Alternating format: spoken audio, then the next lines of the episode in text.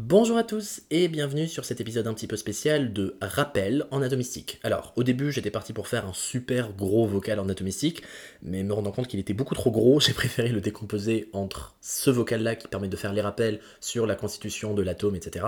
Et à partir du vocal d'après, on va commencer à parler des orbitales atomiques. Donc, si vous êtes déjà familier avec les notions d'atomes, d'électrons, de protons, de neutrons, de nucléons, de nombre de masses, de nombre de charges, de numéros atomiques, de A et Z, de comment dire d'isotopes, d'isobars et d'isotones. Ça, on l'aborde plutôt vers la fin du vocal si vous voulez directement aller vers la fin. Euh, si vous êtes familier avec déjà toutes ces notions, Bon, ce podcast c'est un peu en plus, euh, donc vous pouvez directement passer, hein, vous avez débloqué le niveau suivant, euh, directement sur le cours 2, donc sur euh, l'atomistique à proprement parler. Si vous avez besoin d'un petit rappel, ce vocal est là pour vous, et donc, eh bien donc on commence tout de suite. C'est parti Alors, dans le premier épisode de l'introduction à la chimie, on a vu la première règle, le premier commandement, ce qui doit nous guider lors de la nuit étoilée, encore une fois en rappel, tout corps tend vers la stabilité. C'est très important parce qu'en vrai, quel que soit le cours euh, de l'année, que ce soit l'acide base, l'oxydoréduction, euh, la chimie orga, etc., on va, bon, on va dire que peut-être en stéréo, pas nécessairement besoin tout le temps, mais bon, bref, on a quand même besoin de se rappeler de la règle absolue, tout corps tend vers la stabilité. Donc, on va parler d'atomistique, et donc pour parler d'atomistique, on va commencer, j'ai envie de vous dire, avec le niveau premier, avec le début, donc l'atome. Bon, si vous êtes en train d'écouter cet épisode, vous êtes très probablement à l'université ou bientôt à l'université. Euh, vous avez probablement fait des cours en chimie, et si c'est pas le cas, c'est pas grave.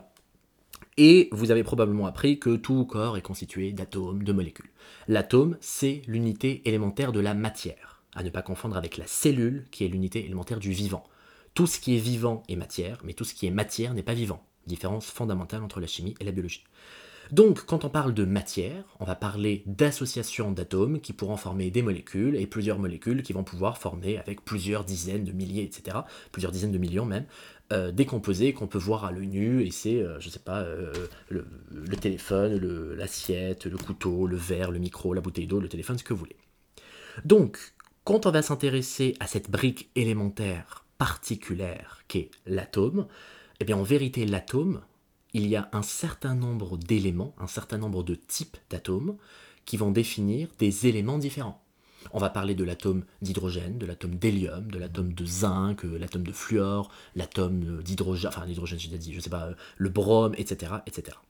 Donc maintenant, ce qui est intéressant à comprendre, c'est qu'est-ce que c'est que l'atome?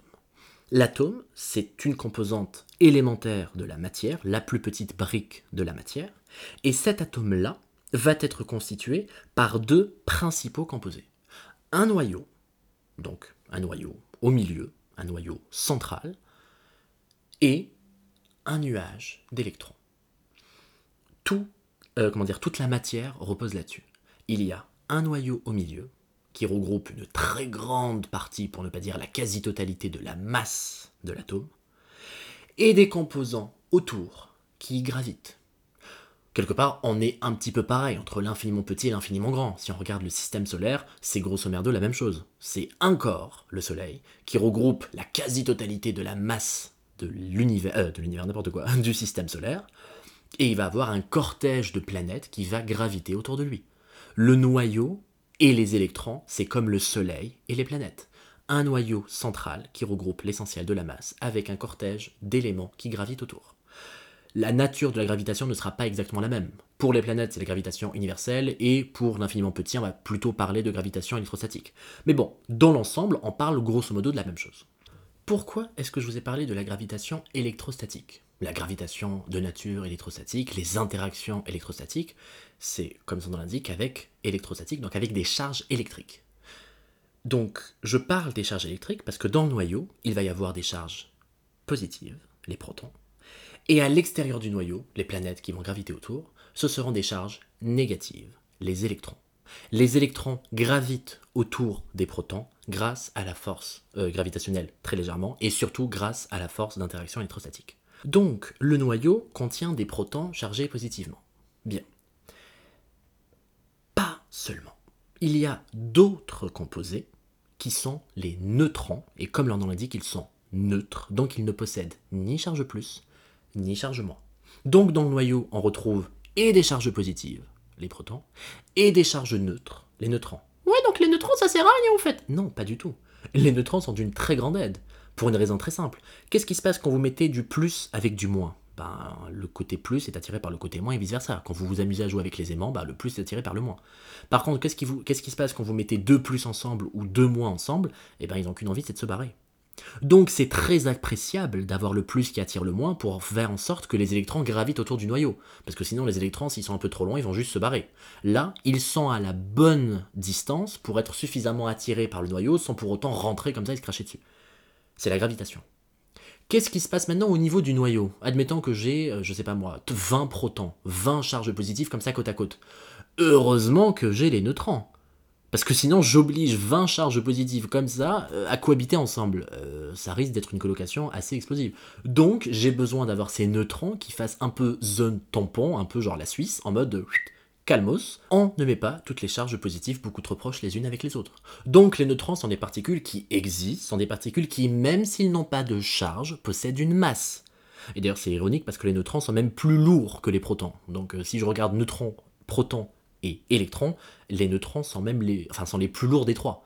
Les protons ont une masse pas très loin des neutrons, mais ils sont quand même en dessous, et les électrons sont vraiment à la traîne. Hein. Genre les électrons, je crois que c'est 1800 fois moins lourd. Enfin bon bref, les électrons, personne les aime d'un point de vue masse. Très souvent d'ailleurs, quand on calcule la masse d'un atome, euh, on s'amuse surtout à calculer la masse des noyaux, enfin pardon, des noyaux, du noyau, c'est-à-dire des protons et des neutrons.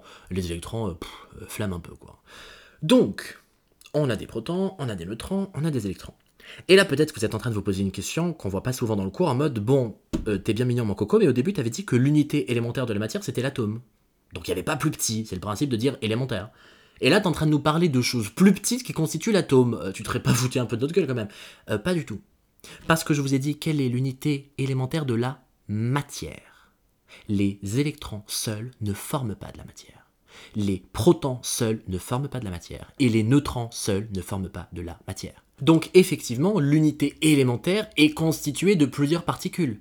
Mais il n'en reste pas moins que c'est l'atome l'unité élémentaire. Pour donner un peu un exemple, si je vous parle, je sais pas moi, d'une euh, d'une pièce à vivre, il faut qu'il y ait au moins une fenêtre, il faut qu'il y ait au moins un lit, et il faut qu'il y ait au moins un bureau. Alors effectivement, cette pièce, c'est le strict minimum de, de ce qu'il me faut pour pouvoir vivre. Une fenêtre pour m'aérer, un lit pour dormir, un bureau pour travailler. Mais si demain quelqu'un me dit Hé, regarde, moi j'ai plein de bureaux, je me dis Très bien, mais ça me suffit pas. Moi j'ai plein de fenêtres, euh, who cares? Moi j'ai plein de lits, euh, pareil. Donc, ne vous faites pas avoir, parce que si on veut vraiment rentrer là-dedans, même les protons eux-mêmes sont constitués de quarks ups et downs. Enfin bon, bref, on va pas rentrer encore là-dedans, parce que c'est pas, c'est, pas à l'ordre du jour. Mais quand on parle de l'atome qui est l'unité élémentaire, donc c'est pas juste qu'il faut garder en tête que c'est le plus petit, c'est que c'est le plus petit pour la matière, c'est-à-dire que c'est l'unité indivisible que j'ai euh, en plus petite quantité pour pouvoir multiplier pour donner de la matière. Je prends plusieurs électrons, c'est-à-dire plusieurs tables ou plusieurs fenêtres ou plusieurs lits, ça ne suffit pas. Par contre, si j'ai plusieurs pièces, là oui, j'ai plusieurs endroits à vivre. Les atomes, c'est pareil. L'atome est l'unité élémentaire de la matière, même si l'atome lui-même est constitué par des particules plus petites que lui. On a donc nos électrons qui gravitent autour du noyau avec protons et électrons. Et là, on va se poser la question, qu'est-ce qui fait que la matière est matière?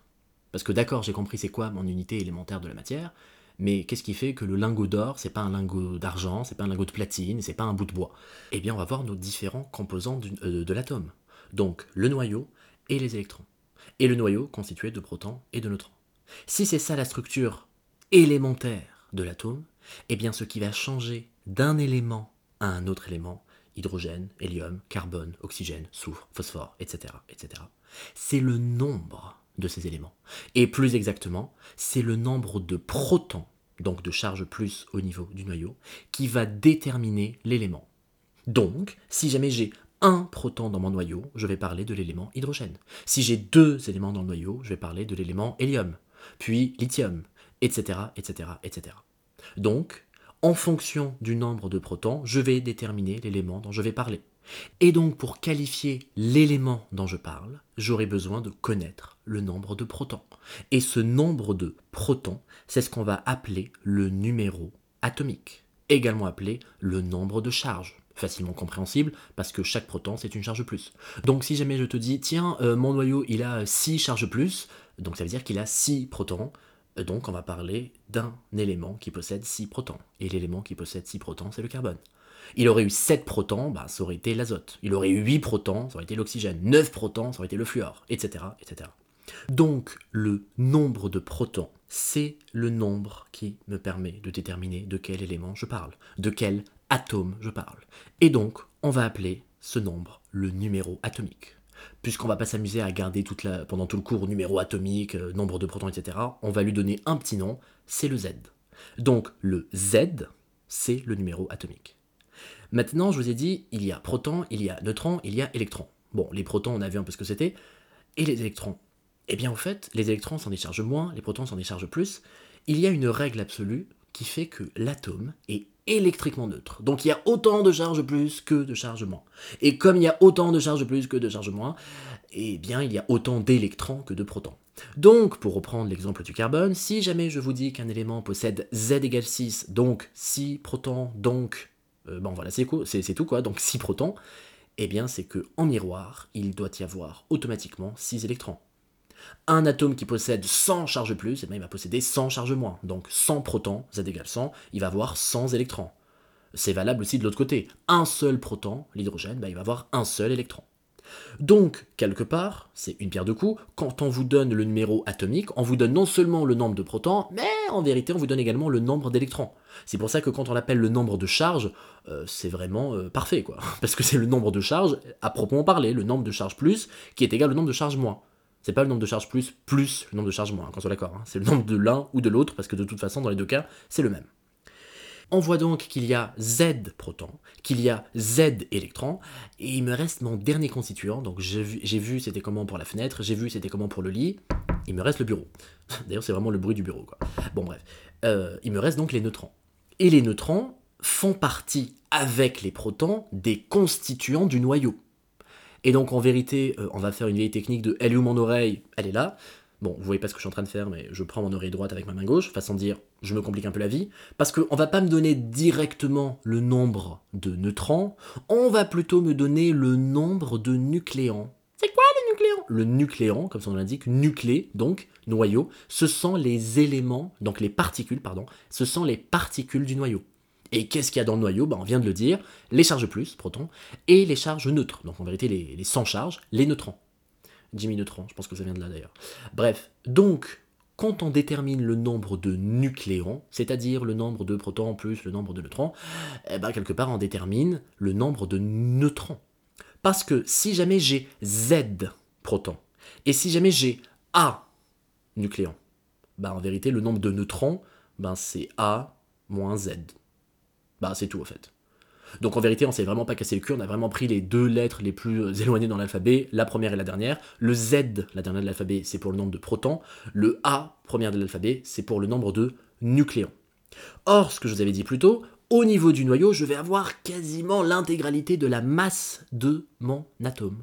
Donc en vérité, ce petit chiffre A, ben, c'est pas simplement le nombre de nucléons, c'est également le nombre de masses parce que l'essentiel de la masse de l'atome est au niveau du noyau. Donc, quand je vais donner un élément chimique, carbone, azote, oxygène, fluor, hélium, brome, etc., etc., je vais donner deux éléments importants, le nombre de masses, combien est-ce qu'il y a de nucléons, et par la même occasion, quelle est la masse de mon noyau, et donc plus largement, quelle est la masse de mon atome, parce que masse du noyau, à peu de choses près, on va dire que c'est la masse de l'atome, et le numéro atomique, Z, qui lui représente le nombre de protons et donc le nombre d'électrons, parce qu'il y a, parce qu'il y l'électroneutralité, et donc le nombre de charges positives ou de charges négatives. Or, quel est le nombre qui m'intéresse pour savoir de quel élément je parle? C'est toujours le Z, le Z, le Z. Donc, on dirait un slogan pour Zemmour, mais pas du tout. Donc, comment dire, ce qui m'intéresse, c'est le nombre de protons. Le nombre de nucléons ne me définit pas un élément c'est assez facile à comprendre. Un nombre de nucléons, c'est proton plus neutron. Donc si je vous dis, tiens, j'ai 10 nucléons, euh, ouais, super Michel, mais il y a combien de protons? Est-ce que c'est euh, 1 proton et 9 neutrons? Enfin bon, non pas que ça existe. Euh, est-ce que c'est 4 euh, plus 6 Est-ce que c'est 5 plus 5 Est-ce que c'est 8 plus 2 Bref, ce qui m'intéresse, c'est le Z, c'est-à-dire le nombre de protons. Et c'est le nombre de protons qui détermine l'élément. Le nombre de nucléons à lui seul ne me détermine pas un élément. Donc, pour un élément X, X c'est pour dire n'importe lequel, hein. c'est pas une pub pour Twitter hein, cette fois-ci. Euh, X parce qu'il n'y a pas d'élément qui s'appelle, enfin dans le symbole est X dans le tableau périodique. Donc va posséder un numéro atomique qu'on va écrire en bas à gauche et un nombre de masse qu'on va écrire en haut à gauche. Et donc, avec le A et le Z, on détermine le nombre de protons Z, on détermine le nombre d'électrons Z et on détermine le nombre de neutrons, c'est-à-dire A moins Z. Et donc, vous gardez en tête que c'est le nombre de protons qui fait l'élément. Et ouais, donc ça veut dire que si jamais j'ai plusieurs atomes qui ont chacun le même nombre de protons, c'est forcément le même élément. Si Z égale 1, ce sera toujours de l'hydrogène. Ouais, mais j'ai rien dit pour les neutrons en fait. Donc ça veut dire que je peux avoir Z égale 1 avec ben, un seul nucléon, c'est-à-dire juste le proton. Je peux avoir Z égale 1 avec deux nucléons, ben, ça veut dire que j'ai un proton plus un nucléon. Je peux avoir Z égale 1 mais avec A égale 3, donc avec 3 nucléons, donc j'ai un proton plus deux neutrons. Donc comment est-ce que je fais pour caractériser ces éléments-là? Parce que le Z est identique, donc comme le Z est identique, encore une fois, c'est le même élément. Ouais, mais quand même, il n'y a pas le même nombre de neutrons. Donc on ne peut pas dire que c'est le même atome. On va parler d'iso, iso qui veut dire même. Même quoi? Même nombre de protons. Proton, P, P, P comme proton. On va parler d'isotope avec P. Isotope, ce sont des éléments qui possèdent isotope le même nombre de protons, donc ce sont les mêmes éléments, mais si on précise qu'ils ont le même nombre de protons, c'est qu'ils ont une différence quelque part. Enfin, il y a forcément une couille dans le pâté. Je ne veux pas vous dire que ce sont des isotopes alors qu'ils ont que des points communs.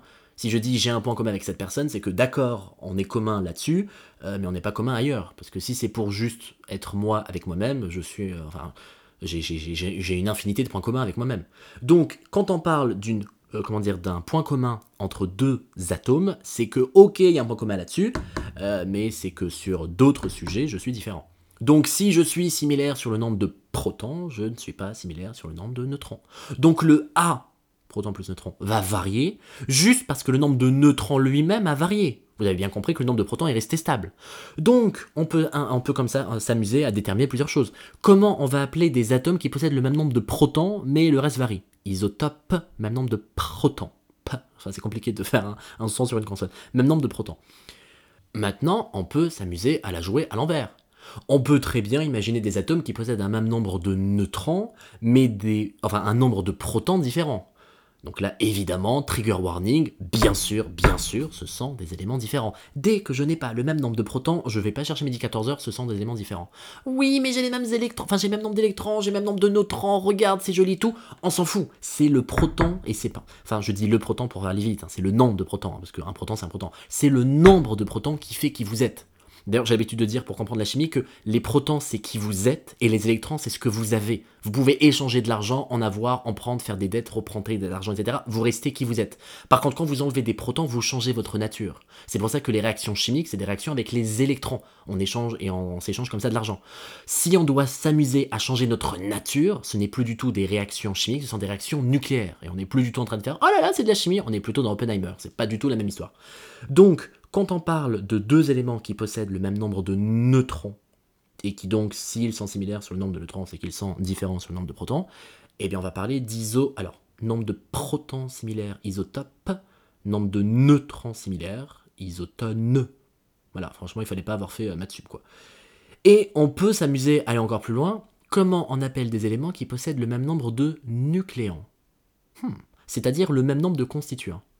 Donc là, vous me voyez venir avec mes gros sabots, si j'ai si le même nombre de constituants du noyau, mais que, évidemment, la constitution du noyau diffère, parce que sinon je parle du même élément et c'est pas très intéressant, je vais parler de deux atomes qui vont par exemple chacun posséder, je sais pas moi, 20, euh, euh, oui par exemple, 20, euh, comment dire, qui vont posséder chacun 20 nucléons.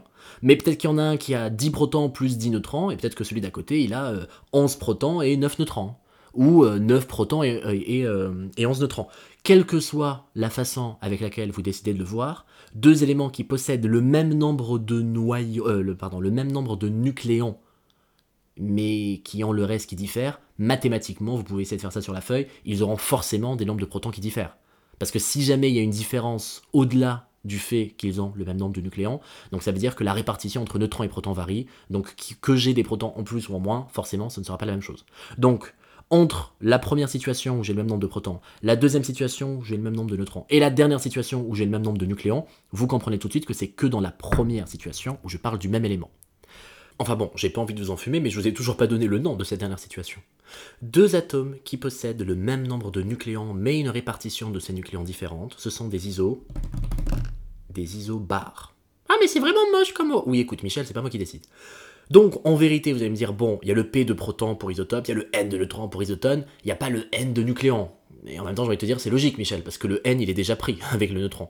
Donc en vérité, on n'est pas si paumé que ça, parce que dans isobar, ben, isobar, il y a le A, et le A de quoi? Le A du nombre de masses. Parce qu'en vérité, c'est très exactement ça le point commun.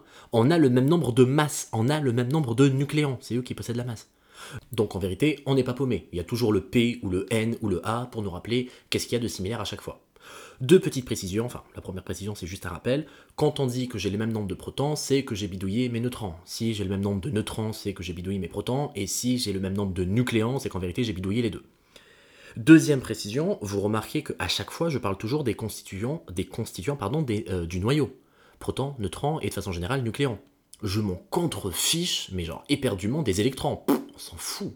Les électrons, ils sont en superficie, les électrons, surtout les électrons de valence, vont réagir, il y aura des, liaisons, il y covalentes, il peut y avoir des ions, des électrons qui partent, des électrons qui reviennent, des substitutions nucléophiles, des additions, éliminations, enfin bon bref. Les électrons, ça reste quand même assez malléable, on fait des orbitales moléculaires, liantes, antiliantes, etc. Donc en vérité, tous ces mots-là, isotope, isotone et isobar, c'est surtout sur le constituant, comment dire, la constitution du noyau, et c'est quelque chose qui on va dire de façon euh, générale, ne varie pas quand on fait de la chimie, parce que quand on fait de la chimie, c'est surtout des réactions avec le cortège électronique. Donc tout ce qu'on va voir dans, euh, dans ce chapitre, enfin pas dans ce chapitre, hein, dans cette année, donc euh, l'oxydoréduction, la comment dire l'acide base, la chimie orga, etc. C'est tout le temps le cortège électronique qui réagit. Le noyau, il est là en mode bon, vous mêlez, me mêlez pas vos cochonneries. Moi, je suis juste là pour assurer l'identité. Enfin, quand je dis le noyau, c'est surtout les protons, c'est les protons, pardon, qui sont là pour assurer l'identité. Est-ce que je suis de l'or? Est-ce que je suis du carbone? Est-ce que je suis de l'azote? Est-ce que je suis du soufre? Et c'est pas plus compliqué que ça. La chimie, c'est juste, je m'amuse à compter. Et je m'amuse à compter le nombre de protons. Ben, si j'ai le nombre de protons qu'il faut, je suis de l'or, ou je suis de l'argent, ou je suis du platine, ou je suis euh, un tel ou un tel. D'ailleurs, pour la petite histoire, c'est de là que vient, entre guillemets, l'alchimie. L'alchimie, c'était le fait de vouloir transformer, il me semble, le mercure ou le plan euh, en or. Enfin oui, c'est plutôt le plan en or. Et quand vous regardez sur le tableau périodique, il y a, je crois, deux ou trois électrons en plus, enfin deux ou trois protons, pardon, de différence entre le plomb PB et l'or AU. Donc en vérité, on se dit, hey, si je peux juste m'amuser à retirer trois protons dans chacun des atomes qui constituent ce lingot de plomb, j'aurai un lingot d'or, c'est trop bien. Et sauf que ça marche pas comme ça. Donc, euh, l'alchimie n'est pas une vraie science, hein. évitez de m'écrire ça s'il vous plaît. Donc en vérité, la constitution du noyau est extrêmement importante parce que c'est elle qui permet d'assurer l'identité. Mais même si c'est quelque chose de relativement important, on va pas vraiment s'en intéresser en année de passe ou en année de LAS, du moins en chimie, et on va surtout s'intéresser au cortège électronique, comme on va le voir dans le cours, euh, le, vrai cours d'atomistique qui va commencer dans le prochain vocal, euh, enfin je dis vocal, prochain épisode, appelez ça comme vous voulez, euh, où on va parler du coup du cortège électronique, des orbitales atomiques, la répartition 1s, 2s, 2p, etc. Mais bon, je vais pas trop spoiler, on verra ça dans l'épisode juste après. Ceci marque donc la fin de cet épisode de rappel en atomistique. Alors je ne l'ai pas numéroté parce que c'est un peu un, petit extra. Euh, j'espère qu'il vous aura plu, j'espère qu'il vous aura été utile. Et je vous dis ben, à tout de suite pour l'épisode 2, enfin pour le vrai épisode donc, l'épisode 2 de Passe à Passe en atomistique. Bon, même si c'est juste un à tout de suite, ben, comme d'habitude, bonne journée, bonne soirée, bonne nuit, quoi qu'il arrive, bon courage et très belle vie à vous. Bisous